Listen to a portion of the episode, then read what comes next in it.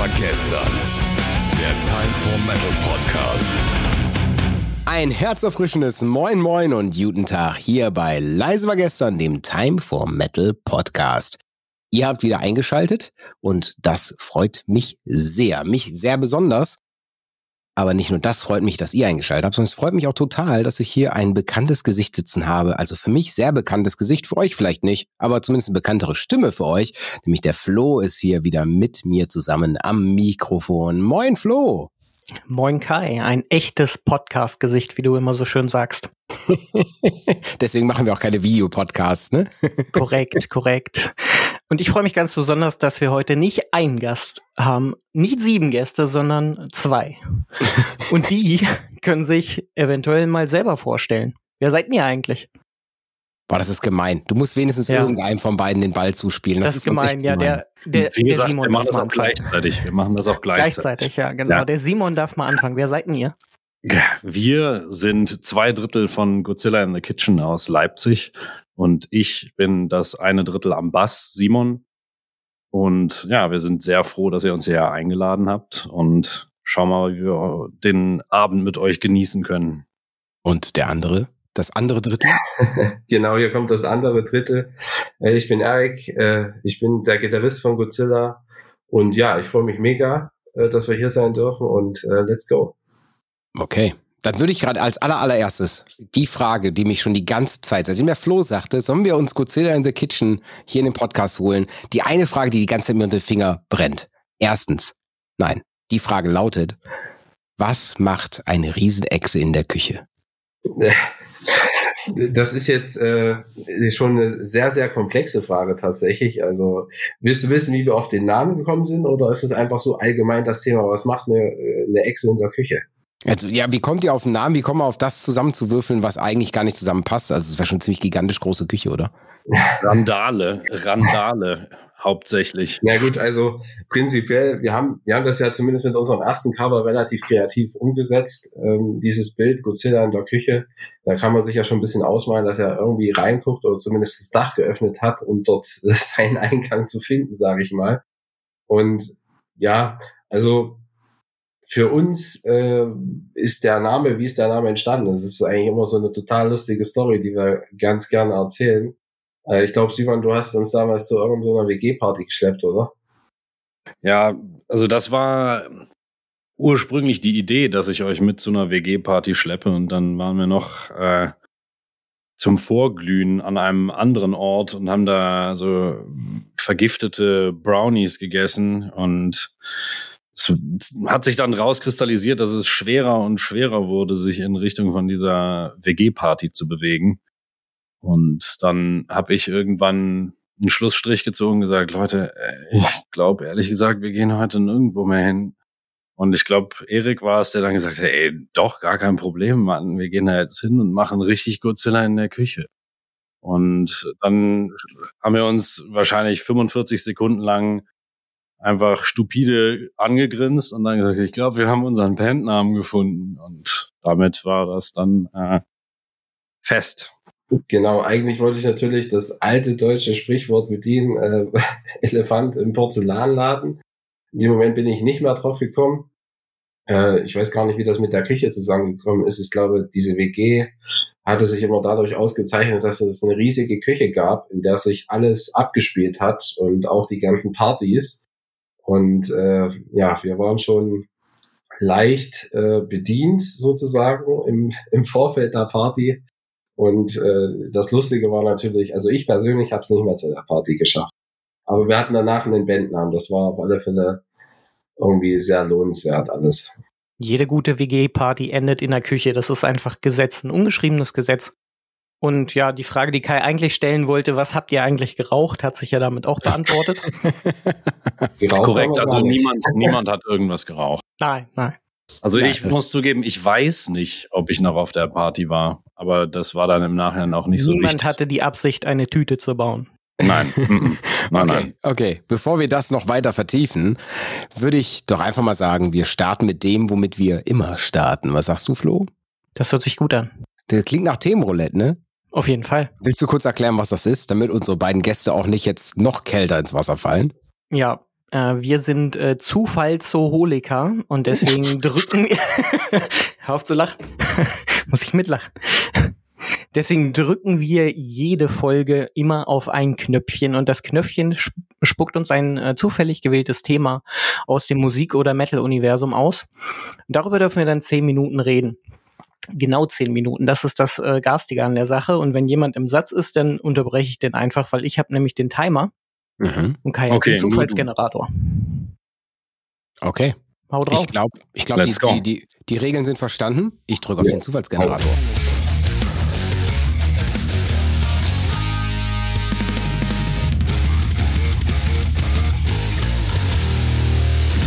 Und der Zufallsgenerator hat folgendes Thema ausgespuckt, und zwar die besten Drum-Soli aller Zeiten. Und da wir ja, äh, ja hier Gäste haben, habe ich die große, große Ehre, als allererstes an den Simon zu übergeben, der nicht so äh, fragenden Blick hat wie der Eric. Schieß mal los, Simon. Was sagst du denn zu Drum Soli allgemein? Ah, also ich persönlich bin generell, dadurch, dass wir auch in einer Instrumentalkonstellation arbeiten, nicht so ein Riesenfan von pompösen Soli. Ich bin eigentlich eher ein großer Fan davon, wenn die Parts der Songs, also die die Komponenten, die die gesamte Musik ausmachen, so ausgefallen sind, ähm, dass man sich eigentlich so krassere Soli eher klemmen kann. Also ich würde sagen, in unserer eigenen Musik, in dem, was wir selber machen, ist das alles nicht so sehr darauf ausgelegt, dass einzelne Musiker permanent äh, ihre Soli spielen, sondern dass man insgesamt so interessante Riffs und äh, auch Beats schreibt, dass das eben auch während die anderen Musiker mitarbeiten noch zu einem guten Gesamtkunstwerk führt. Aber das heißt nicht, dass ich ein gutes Drum-Solo nicht wertschätzen kann. Also mir würde zum Beispiel aus der ja, kürzlichen Historie einfallen, dass auf dem äh, neuesten Tool-Album ein ganzes Lied drauf ist, das im Prinzip nur ein Schlagzeug-Solo ist. Chocolate Chip Trip heißt es meines Erachtens von Danny Carey, dass er zusammen mit so einem modularen Synthesizer einspielt. Also er bedient selber den modularen Synthesizer und spielt dann zu dem, was der Synthesizer ausspuckt, ein Schlagzeug, äh, Schlagzeug-Solo. Und das, das fand ich eigentlich, war ein ganz interessantes Konzept, weil es eben nicht so ein klassisches Schlagzeug-Solo irgendwo mitten im Lied ist, wo kurz der Schlagzeuger äh, zeigen darf, was er alles kann, sondern es ist ein ganzes Lied, das quasi nur aus einem Schlagzeug-Solo besteht. Fand ich ganz cool. Und Eric, was sagst du so? Na, bei Schlagzeugsoli muss ich natürlich sofort an John Bonham denken von Moby Dick. Ähm, ich weiß nicht, wer die, wer die Aufnahmen kennt. Da gibt es, gibt es so eine Live, Live-DVD, glaube ich, auch von Led Zeppelin. Ich glaube, so Song Remains the Same oder so heißt die, äh, wo dieser ominöse Film auch noch mit abgespielt wird. Und da ist, wenn mich nicht alles täuscht, auch Moby Dick drauf, äh, was ja eigentlich drei, drei Minuten Song ist mit einem, mit paar ganz geilen Riffs. Und dann kommt so gefühlt äh, zehn Minuten, zumindest auf dem Album, Schlagzeug, Soli und live war das, war das doppelt so lang. Und witzig ist es, glaube ich, deswegen, wenn man so ein bisschen diese Led Zeppelin-Hintergrundgeschichten halt kennt, dass die restliche Band in der Zwischenzeit immer Backstage gegangen ist und sich mit Groupies vergnügt hat. John Bonham dieses Drum Solo gespielt hat. Und da muss ich immer äh, schon grinsen, wenn man es irgendwie mal manchmal hört einfach. Ne? Ich mache jetzt ein Drum Solo, heißt eigentlich, ich gebe meine, meinen Bandmitgliedern die Chance, jetzt sich jetzt gerade hinter der Bühne zu vergnügen. Vergnügst du dich auch, Flo, wenn du Drum Solos hörst? Das ist Arbeitsteilung. Teils, teils, würde ich sagen. Also ich gehe auf jeden Fall noch mal ein Jahr weiter zurück als Erik. Ähm, in der Zeitleiste 69 war Moby Dick, ähm, 68 war Inagara da wieder, Iron Butterfly. Und äh, da gibt es ja die 17 Min Minuten Version von dem Song. Und da haut äh, der Drummer auch in der Live-Version wirklich immer richtig einen raus. Also ich glaube, in der Live-Version gibt's das wahrscheinlich auch in einer halben Stunde oder in einer Dreiviertelstunde. Äh, Ron Bushy müsste damals der Schlagzeuger gewesen sein. Und ähm, ja, komischerweise haben die Schlagzeuger aus den Bands aus den 60ern, 70ern und so weiter das richtig drauf, was ich mir auch nach wie vor, solange sie ähm, solange die Band noch aktiv ist, auch noch gut angucken kann. Allerdings ist das immer wirklich so eine so ein, so ein Zwiespalt. Also ich darf natürlich, wie Kai immer sagt, keine Aufnahme machen, ohne Prog Metal zu erwähnen. Und äh, es gibt halt, ja, er gehört halt zu meinen Lieblingsdrummern, hm, Mike Portnoy, Extreme Theater, jetzt äh, Sons of Apollo zum Beispiel. Und der improvisiert, improvisiert seine Drum-Soli live wirklich sehr, sehr gut. Also da weiß man halt nie, was vorher passiert und er macht das halt wirklich sehr, sehr professionell und halt baut das Ganze auch in die Melodie der ganzen Stücke ein. Also es ist nicht so, dass er sich da irgendwie zwei, drei Minuten zur, zur Schau stellen muss, sondern er schafft es auch einfach, das Ganze irgendwie geschickt in den Song zu verpacken. Aber erstmal finde ich es auch sehr, sehr gut, dass der Zufallsgenerator das ein, äh, ausgespuckt hat. Und der Einzige, der, der, der macht auch ist, tatsächlich Drum Soli nicht. Also, Finde ich super. Ich weiß nicht, wir haben ihn ganz früher mal genötigt, äh, als wir noch nicht so viele Songs haben. So, Felix, jetzt musst du noch mal so ein Drum Solo machen. Wir haben nur noch einen Song. Das Konzert muss noch 20 Minuten gehen. Äh, aber ich glaube, das Let letzte ist schon ganz schön lange her, oder ist immer? Also, ich kann mich nicht erinnern. Nee, also generell live auch nicht, auch nicht so sein Ding. Und auch der einzige Song, in dem man sagen könnte, dass er eigentlich eine Art Drum-Solo enthält, den spielen wir tatsächlich auch relativ selten live, weil nicht, weil Felix keinen Bock auf dieses Solo hätte, sondern auch generell, weil der irgendwie so in der verstaubten Ecke gelandet ist, der Song irgendwann. Also Broken Dance von unserem ersten Album wenn man das so sehen will, dann ist da ein Drum-Solo drin, von dem ich auch noch die äh, Aufnahmen aus dem Studio habe, wie Felix den eingespielt hat. Das ist auch ganz herrlich zu sehen. Also wenn man den Rest der Instrumente im Hintergrund nicht hört, könnte man sagen, der hätte einfach einen epileptischen Anfall oder so. Ist auf jeden Fall gut.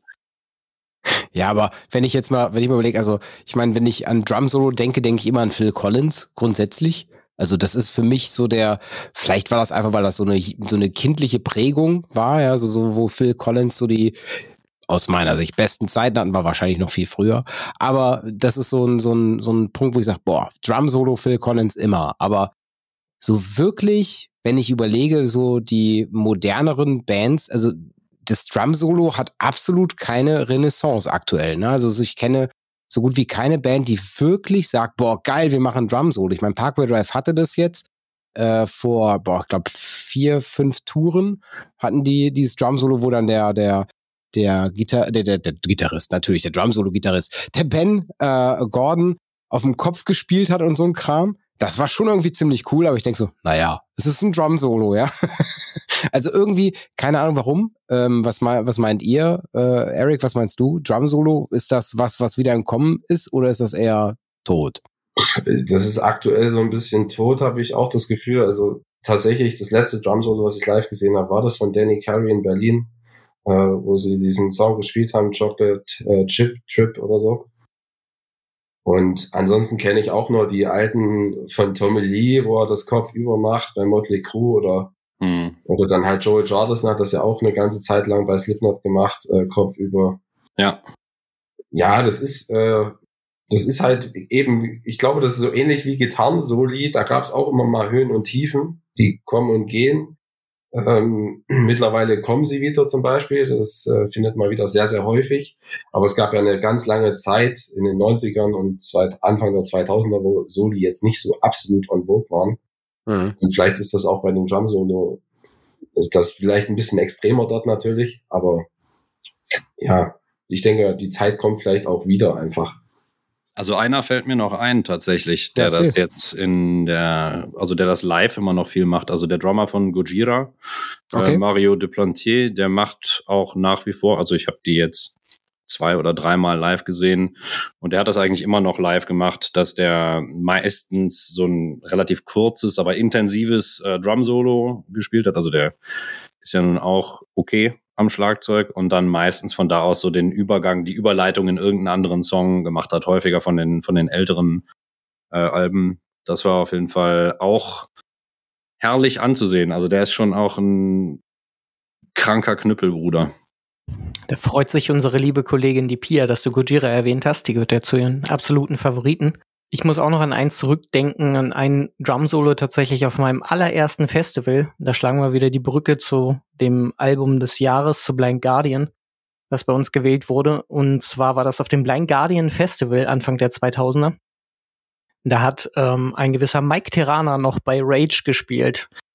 Bei den altehrwürdigen Rage. Und Mike Terraner ist live halt ein Urviech an den Drums und ich hatte nicht das Gefühl, dass er ein Drum-Solo spielt, sondern dass er sein Schlagzeug jetzt hier und gleich vernichten möchte. Oder er brauchte einen neuen Schlagzeugdeal, keine Ahnung. Also äh, seine Ansage war dazu auch, it's time to fuck this drum kit. ähm, und das hat er dann auch gemacht. war eine Vergewaltigung auf der Bühne, aber eine Gut. Vergewaltigung des Schlagzeugs natürlich. Also wenn ich jetzt an, an, an äh, extreme Drummer noch denke, ich meine, kennt ihr Kombi Christ? Es ist so eine, so ein, so ein, so ein ökumenischer, äh, ökumenische Familienkutsche. Die haben, ähm, die rasten auf der Bühne mal so krass aus, wo dann so, ich meine, das gehört zur Show, ne? Das sind so die. Stopp. Tja, das war der harte Timer. ihr könnt ja selber äh, gucken. Die Band, die ich eben genannt habt, äh, da könnt ihr gerne mal online gucken. Dann könnt ihr euch selber ein Bild davon machen. Aber der Timer ist hart und unsere Regeln sind hart. Die sagen, über dieses Thema wird nicht mehr gesprochen. Also machen wir es auch nicht. Alles klar. Erik, Simon und lieber äh, äh, schuppiger Freund namens Godzilla in der Küche.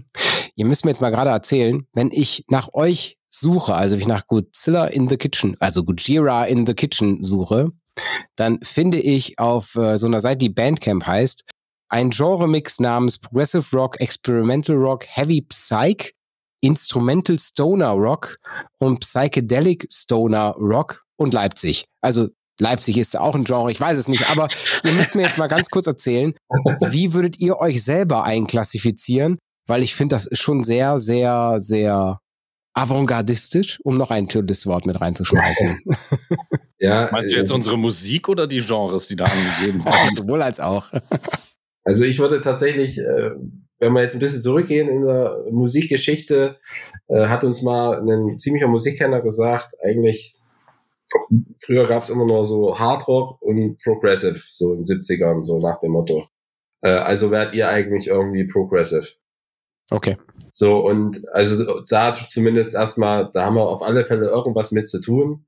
Ähm, ja, wir sind auch ein bisschen heavy, ne? Und sind auch ein bisschen psychedelic, also haben wir das Ganze irgendwann Heavy Psychedelic Prog Rock oder sowas genannt.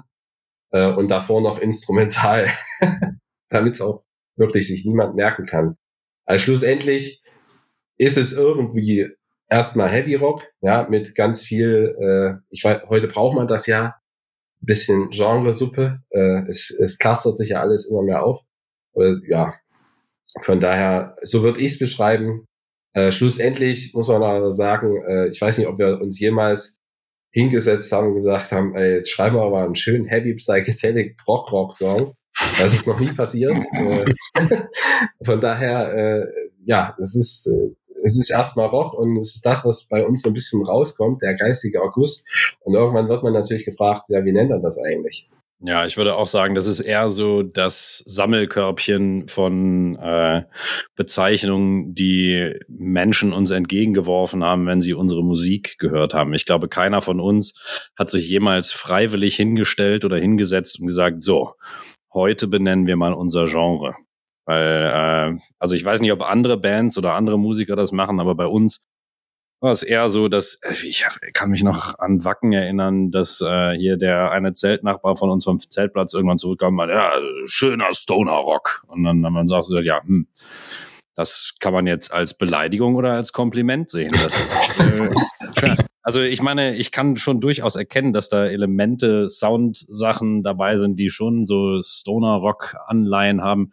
Aber an sich finde ich auch, es ist irgendwie psychedelisch und dabei vielleicht ein bisschen hart und ein bisschen doll für, um es einfach nur als Psychedelic Rock zu bezeichnen. Deswegen dieses Heavy Psych oder Heavy, Heavy Psychedelic finde ich tatsächlich als Bezeichnung nicht schlecht. Aber Mhm. ansonsten ist es wirklich, es kommt eher von außen, dass Leute dem Ganzen dann irgendeinen Namen geben wollen. Dann grätsche ich mal gerade schnell noch mal rein. Vielleicht ist es ja beim Genre genau so, wie es beim, ich sag mal, bei so einem, so einem Whisky- oder Wine-Tasting ist, ja. Also am Ende ist es das, was ich damit assoziiere, das, was ich in die Schublade schiebe. Ja, also wenn ich, wenn ich einen Whisky probiere und sage, boah, der schmeckt vollkommen geil nach schwar dunkler Schokolade, dann ist das das, was ich mit dem Geschmack assoziiere. Das heißt ja nicht, dass es das auch wirklich ist. Ne? Oder das, es schmeckt nach einem Whisky. Ja, also niemals nach Schokolade. Entschuldigung, da ist keine Schokolade. Aber vielleicht ist es bei, bei so einem Genre-Mix ja ganz genauso. Wer weiß das schon? Flo, du wolltest gerade auch noch was sagen. Ja, ich habe das in der Vergangenheit auch oft erlebt, dass äh, ich gemerkt habe, dass Bands sich eigentlich gar nicht so sehr damit beschäftigen, was sie eigentlich für ein Genre machen. Wir müssen uns ja zwangsläufig auch als äh, Musikredakteur sozusagen damit beschäftigen, damit wir auch was Schönes oben in die Rezension reinschreiben können bei uns damit derjenige, der das liest, auch weiß, woran er ungefähr ist. Aber ja, selbst bei euch habe ich ja eins, zwei, drei, vier, fünf Genres stehen, denn in dem Fall, also das heißt, ich war mir selbst nicht einig, woran ich da eigentlich bin. Aber ja, letzten Endes ist es natürlich wie bei dem Whisky oder dem Wein oder auch der Schokolade, wie auch immer. Hauptsache schmeckt am Ende des Tages, egal was drauf gestanden hat. Und ob das Ding jetzt 10 Euro gekostet hat oder 350, ja, ich glaube, die meisten Leute auch nicht. Eine lustige Genre-Entdeckung habe ich noch äh, vor zwei Tagen entdeckt. Äh, ich weiß nicht, ob ihr mich da aufklären könnt als Musikredakteure. Anime Trap Metal. Gibt's das oder ist das nur eine Erfindung von, von irgendeiner Band? das klingt nach einer Erfindung von irgendeiner Band. Trap Metal. Anim Anime Trap Metal. Das ist ja ungefähr so wie Sid Metal. Das klingt also, auf jeden Fall sehr anstrengend. Sid also, Metal muss ich entpacken, bevor ich ihn hören kann, oder wie ist das zu verstehen? Nee, nee, nee Sid Metal ist, äh, ist quasi ein äh, SID-Chip verwendet. Und dann hast du so einen 8-Bit-Klang. Aber bei Trap Metal, das gibt's ja wohl. Hm? Zumindest wenn ich jetzt hier gucke, aber Trap Metal Anime-Songs, das scheint wohl irgend so ein, guck mal, da sind wir wieder in einem Bubble. Bubble es gibt zumindest auf TikTok da eine ganz, ganz große Gemeinde für, für Anime Trap Metal. Danach klingt's auch. Das, das klingt nach einem Genre, was von TikTok erfunden wurde. Sowas wie Akuma Six, so, so hier hat einer geschrieben zwischen Hentai und harten Breakdowns. Ja, also hm. irgendwie sowas. Das klingt, das, das klingt auf jeden Fall richtig saftig. Eine ganz komische Aussage zwischen Hentai und harten Breakdowns. Ja, aber wir wollen ja, wollen ja zu euch, äh, zu euch noch was erfahren, beziehungsweise unsere Zuhörer sollen ja wenigstens wissen, mit wem wir es hier zu tun haben, was ihr sonst so alles äh, ausgespuckt habt. Letztes Jahr kam ein, eine Platte, ob sie, doch sie kam auch als Platte auf den Markt, äh, auf den Markt, nämlich im Oktober, den 28. im Jahr 2022. Da habt ihr Exodus veröffentlicht. Und zwar muss ich da, also meine Frage dazu ist weniger zur Musik, sondern eher zum Cover-Artwork denn ich finde, ein Cover-Artwork sagt ganz, ganz wenig bis auch ultra viel zu dem, was man da hört. Und wenn man dann dazu hört, okay, was war denn so die Intention hinter diesem Cover-Artwork? Weil man sieht drauf, also derjenige, der jetzt hier zuhört und nicht gucken kann, einen, ich sag mal, einen Wanderer, der ein, ein Enterhaken über den Schultern hält, an der einen Seite ein ähm, Benzinkanister, auf der anderen Seite so ein paar Lebensmittel, würde ich sagen, und er kämpft sich durch die Wüste, durch den Wüstensandsturm.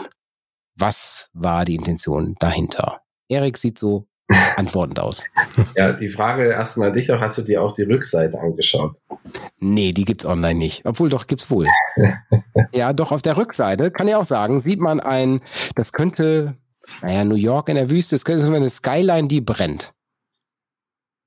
Genauer ja. hingucken noch. Oh. Eine Skyline brennt. Was ist noch in den Wolken zu sehen? Ja, da ist irgendwas. Aber die Sache ist, ich sehe das hier gerade relativ klein. Ich mach's mal größer. Ranzoomen? Sind das Augen? Ah, Augen. das ist, ah, es sind Augen. Ja, da macht's auch Sinn. Das ist Godzilla, der da hinten steht. Und der hat wahrscheinlich Correct. was gekocht. Das, das haben wir noch nie verraten, ob das tatsächlich Godzilla ist. Aber klar, das bleibt quasi auch ein bisschen die These. Äh, wir haben wir haben im Endeffekt uns das relativ einfach gemacht. Äh, wir hatten die, dieses erste Cover, was für uns umgesetzt wurde, wo unser Godzilla oder ein Auge eines Wesens ja in eine Küche schaut und ähm, dort eine Frau überrascht sozusagen. Und äh, dann sieht man auf der Rückseite halt eine komplett zerstörte Küche und dann auch so, ein, so einen echsenförmigen Schwanz. Und wir haben uns halt vorgenommen, wir schreiben die Geschichte einfach weiter und überlegen quasi, gut, wie geht's danach weiter? Und äh, da stand für uns dann so das Thema Exodus äh, im Raum, auch ein bisschen geprägt durch den ganzen, äh, durch das, was letztes Jahr alles so vorgefallen ist. Und äh, das Ganze haben wir dann natürlich noch ein bisschen mit den Songnamen verpackt in so eine Gesamtstory. Ähm, also wer sich das mal erzählt jetzt nicht, das kann man sich dann einfach mal durchlesen. Dann kommt ja ein Satz am Ende raus, ähm, und das soll so ein bisschen auch so dieses ganze Thema auch des Covers halt sein. Und wir sind wir werden mal schauen, wie wir die Geschichte weiterschreiben, aber das ist so das Konzept dahinter, mhm. äh, dass wir im Endeffekt da so eine kleine, so einen kleinen Erzählrahmen dafür geben halt, äh, den wir natürlich lyrisch jetzt nicht hinterlegen, aber das ist ja auch, deswegen, es bleibt natürlich Instrumentalmusik. Das heißt, jeder mhm. ist natürlich auch frei, sich irgendwas anderes dabei vorzustellen, aber das ist so unser, unser Geschichtenrahmen sozusagen. Willst du, sollen wir noch ein bisschen Name-Dropping betreiben und noch mach sagen, gerne, wer, die, wer die Bilder äh, gemalt hat? Also die kompletten Cover-Artworks sind von Mario Thieme gemalt worden, von einem ganz wunderbaren Künstler, der uns da unterstützt hat. Schon beim ersten Album und beim zweiten Album eben dann auch wieder. Und da sind wir sehr glücklich drüber, weil das sind eben auch fast Quadratmeter große Ölgemälde, die sehr schön anzusehen sind. Und ähm, ja, also ich sag mal, ich will nicht sagen, dass Cover Artworks ein Album machen oder brechen, mhm. aber ich sag mal, äh, so ein schönes Gesamtkunstwerk auch von außen, wenn man sich jetzt die Plattenhülle anguckt, hat halt auch nicht jeder, was logisch ist, weil nicht jeder hat halt einen Mario Thieme. Gut für uns. Also definitiv einer der ersten Berührungspunkte mit euch, dass ich halt gemerkt habe, als ich euch äh, auf euch aufmerksam geworden bin oder ihr mich aufmerksam gemacht habt, wie auch immer es passiert ist.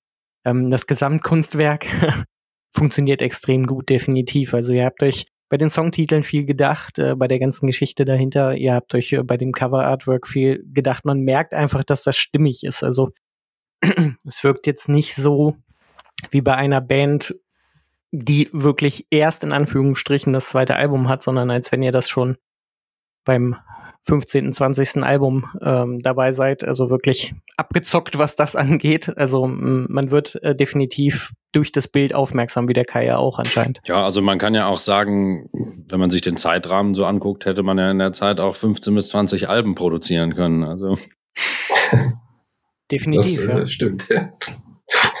andere, andere Bands machen das. Gibt ich. Wieso? Wie lange habt ihr dran gesessen? Naja, gesessen ist wieder so eine These. Wir haben äh, auf alle Fälle dazwischen sieben Jahre vergehen lassen. okay, dann sieben Alben halte ich für ein bisschen hart, aber naja ich meine, ihr macht ja pro progressiv angehauchte Musik, so demnach, ich, ich sehe ja auch hier Songlängen bis elf, zwölf Minuten, also nicht zwölf, aber elf Minuten und noch ein paar, paar mehr. Da hätte man noch ein, zwei Lieder rausknapsen können, zumindest für eine EP. Ne?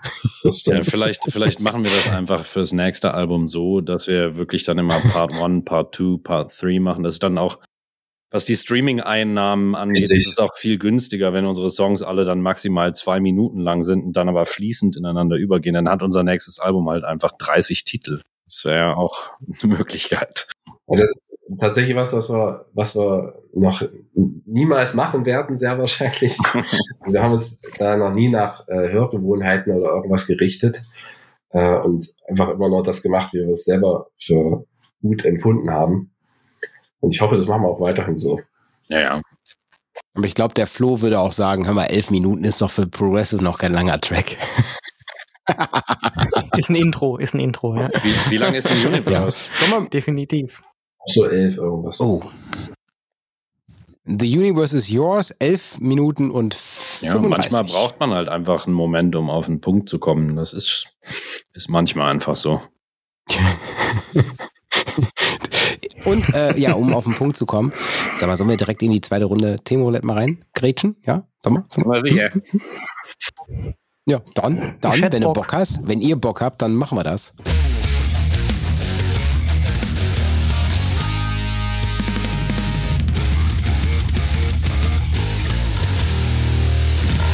Und äh, der Zufallsgenerator hat ein äh, schönes weiteres Thema ausgesprochen, das nennt sich besondere Musikvideos, wo wir wieder bei Anime Trap Metal wären. Eben hat der Simon gestartet, jetzt darf der Eric als unser Gast mit besonderen Musikvideos was erzählen. Was fällt Besondere Musikvideos, da muss ich gleich irgendwie, ich weiß nicht warum, aber ich muss sofort an November Rain von Guns N' Roses denken. äh, einfach weil das, das ist natürlich ein guter Song, ja, das kann man, kann man ja nicht anders sagen, es ist ein guter Song. Es ist auch ein ultra gut produziertes Video, äh, aber es ist natürlich auch ultra theatralisch alles und äh, irgendwie völlig überzogen am Ende des Tages. Aber ja, ich habe, glaube ich, habe das Ende immer noch nicht verstanden, warum die Braut dann gestorben ist, aber Ähm, es ist passiert und ich musste jetzt sofort daran denken.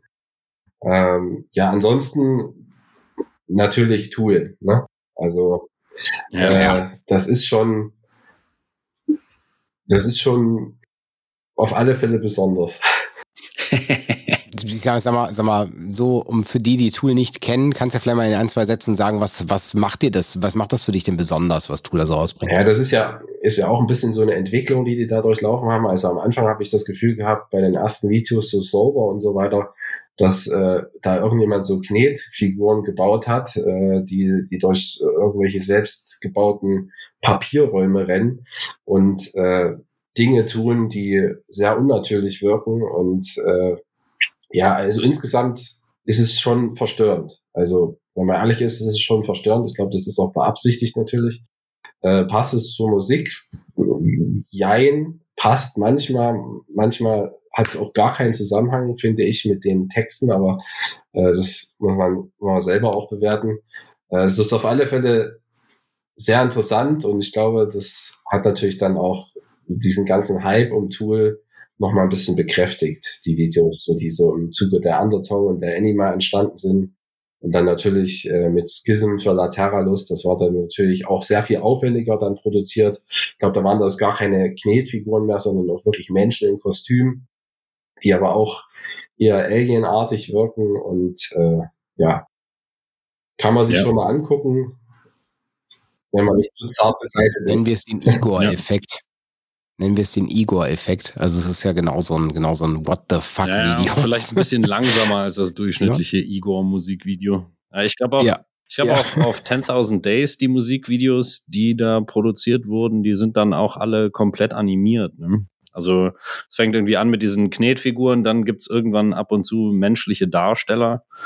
Aber ich meine, die, also Sober ist natürlich schon auch sehr verstörend, aber ich finde viele von den Musikvideos auch visuell schon sehr ansprechend. Also ich glaube hier Parabol und Parabola haben so auch recht viel mit so verrückten Gestalten, die irgendwelche schwarzen Würste aus ihrem Hals kacken und sich im Kreis drehen und damit irgendwelche geometrischen äh, Figuren äh, formen. Das ist absolut skurril und äh, niemand versteht, was los ist, aber ich fand es visuell schon auf jeden Fall, es hat mich abgeholt.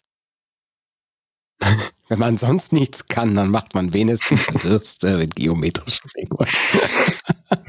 Na gut, bei Tool zu behaupten, dass, äh, äh, naja, sonst nichts können wäre ja gelogen. Simon, fällt dir denn sonst noch ein, außer jetzt äh, das Benannte? Ja, was wäre ja. denn so, so für dich besonderes Also- Musikvideo? Oder was macht für dich ein besonderes Musikvideo aus? Kann man auch mal fragen. Ach, also ich meine, es gibt auf jeden Fall sehr, sehr viele sehr ausgelutschte Musikvideos, so viel ist klar. Also so insbesondere im, im Metal-Bereich, so die, alles ist richtig dunkel und man ist im Zweifelsfall im Wald und hat äh, Corpse Paint im Gesicht und irgendwo gibt's noch eine halbnackte Frau. Ähm, da gibt es auf jeden Fall ziemlich viele Schema F Metal-Musikvideos.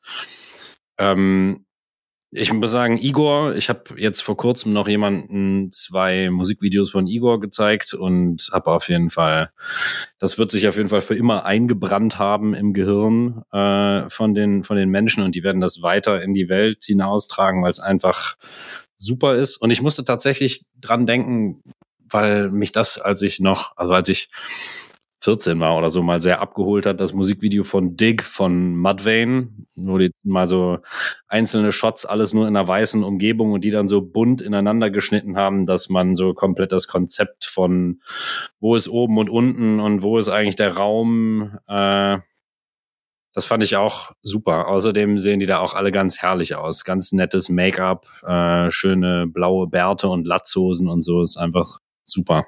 Auch ein Top-Song. Holt mich nach wie vor auch ab. Wahrscheinlich deswegen, weil ich den mit 14 oder so das erste Mal gehört habe und gedacht habe, das ist schon ganz schön ballert. Ja, definitiv. Also ich finde super, dass er das gleich gedanklich so verknüpft, weil genau in der Sekunde, in der du es ausgesprochen hast, das Thema, ist mir Tool eingefallen.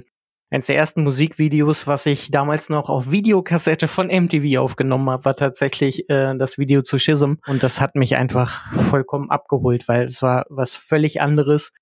Alle anderen Bands damals, irgendwelche Pop-Punk-Bands, irgendwelche New-Metal-Bands haben Videos, die irgendwie lustig waren und in Schulen gespielt haben und beim Skaten und so weiter. Und dann kam Tool und haben dieses ganze Konzept in meinem Kopf äh, vollkommen zusammenstürzen lassen. Ähm, ich habe eigentlich immer gedacht, ich beschäftige mich gar nicht so viel mit Musikvideos, aber es gibt tatsächlich ein ähm, Video-Director aus Südafrika, der mich in den letzten Jahren vollkommen abgeholt hat, und zwar Jess Cope. Der hat unter anderem ein ganz wunderbares Video gemacht für Steven Wilson ähm, vom Porcupine Tree zu dem sehr melancholischen Song Drive Home. Alles animiert und aber in einem sehr eigenständigen Stil. Und in diesem dieser Art des Stils hat er jetzt auch für Avantasia, für die Moonflower Society mehrere Videos gemacht. Und ähm, das sind halt so Animationsvideos, die komplett mich abholen, weil das ist einfach nichts, was ich vorher jemals gesehen habe. Er schafft auch die komplette Geschichte zu erzählen des Songs äh, einfach so, dass man da mitfühlt und dass man diesen wirklich eintaucht, also wie so ein wie in so einem Kurzfilm. Und das finde ich dann schon sehr sehr beeindruckend. Ja, genau das, was Simon gerade gesagt hat mit den ausgelutschten Videos, da sind mir direkt äh, Rhapsody oder Rhapsody of Fire oder wie auch immer die ganzen Bands mittlerweile heißen eingefallen. Hammerfall. Hammerfall, ja, wo ich dachte, wo kriegen die im Wald immer den Strom her, dass die da im Wald mit ihren ganzen Instrumenten spielen und dann auch noch, äh, ja, halt nackt im Schnee stehen, was auch immer. also mir fällt so als, ich sag mal, Ausnahme, Ausnahme Video, es gab von Heaven Shall Burn zum Wanderer-Album ein sehr, sehr cooles, cooles Musikvideo von zum Song Eradicate. Und zwar ist das, äh, jetzt muss ich gerade hier einmal schieten, weil mir der Name gerade nicht so ganz. Und zwar wird er als der Tarantino Afrikas genannt. Isaac Nab Nabwana. Ah ja, ich erinnere mich. Ja, und das war ein ziemlich skurriles Musikvideo. Ich, ich glaube auch, das hatte nicht wirklich eine Story. Es ging so ein bisschen mit, mit Holzgewehren und Affenkostümen, ähm, mit richtig, ich sag mal, aus Hollywood-Sicht schlechten Special Effects, aber dafür, dass es wohl mit Low Budget produziert wurde, schon gar nicht so schlechten Special Effects. War das schon ziemlich, ziemlich cooles Musikvideo. Das war super speziell und eigenartig. Aber es war aber auch das falsche Album. Ich glaube, so Truth of Sacrifice. Egal das macht, macht keinen Unterschied. Ich habe bei, ähm, genauso fand ich aber auch, dass ein besonderes Musikvideo rauskam. Ähm, oh, ich, jetzt komme ich mit dem Namen wieder nicht. Irgendwas My Heart in the Ocean. Ich glaube schon, so heißt es auch von Heaven Shall Burn. Das ist korrekt, sie, ja. Wo sie ähm, zusammen mit, mit Sea Shepherd ein, ein, ich sag mal, anti Wasserwilderer Video gemacht haben. Und das hat so verstörende, echte Bilder von Leuten, die Wale jagen und, äh, und so zu, zu, zur Schau gestellt. dass ich habe das das erste Mal gesehen, ich hatte Pippi in den Augen, ich denke so, Alter, eigentlich wie krass kann ein Musikvideo einen Song nochmal untermalen und eine Meinung in einem Song, jetzt sind wir doch politisch, obwohl Erik das nicht wollte, eine, eine, ähm, eine, eine Meinung nochmal noch mal raustragen. Wenn wir jetzt mal das Politische da rausnehmen, Erik, was sagst du denn, bei, bei dem, der, der Wichtigkeit eines Musikvideos, die, den, den, die Lyrics bzw. die Atmosphäre weiterzutragen. Guck mal, da musst du nicht mal also politisch Atmosphäre auf jeden Fall. Äh, Lyrics bin ich nicht so der, der Mensch für. Mir sind die Lyrics immer total egal. Da bin ich einfach, ich, ich stehe zwar auf Gesangsmelodien, aber die Lyrics sind mir tatsächlich einfach nicht so wichtig. Äh, aber die Atmosphäre des Songs kann man natürlich mit einem, mit einem Musikvideo richtig, richtig geil einfangen. Ja, das ist, haben wir auch versucht. kann ich jetzt ja nochmal erzählen. Äh, ich, ich will es noch nicht bewerten, ob es uns gelungen ist, kann man sich selber anschauen. Wir haben ein Video äh, auch so ein bisschen im Wald gemacht quasi, nur vielleicht ohne äh, die Bemalung.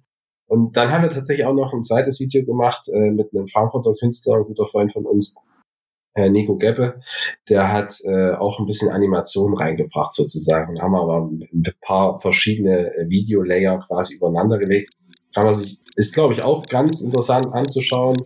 Ähm, ob wir, wie gesagt, aber ob wir die Tiefe eingefangen haben, stopp, weiß ich nicht.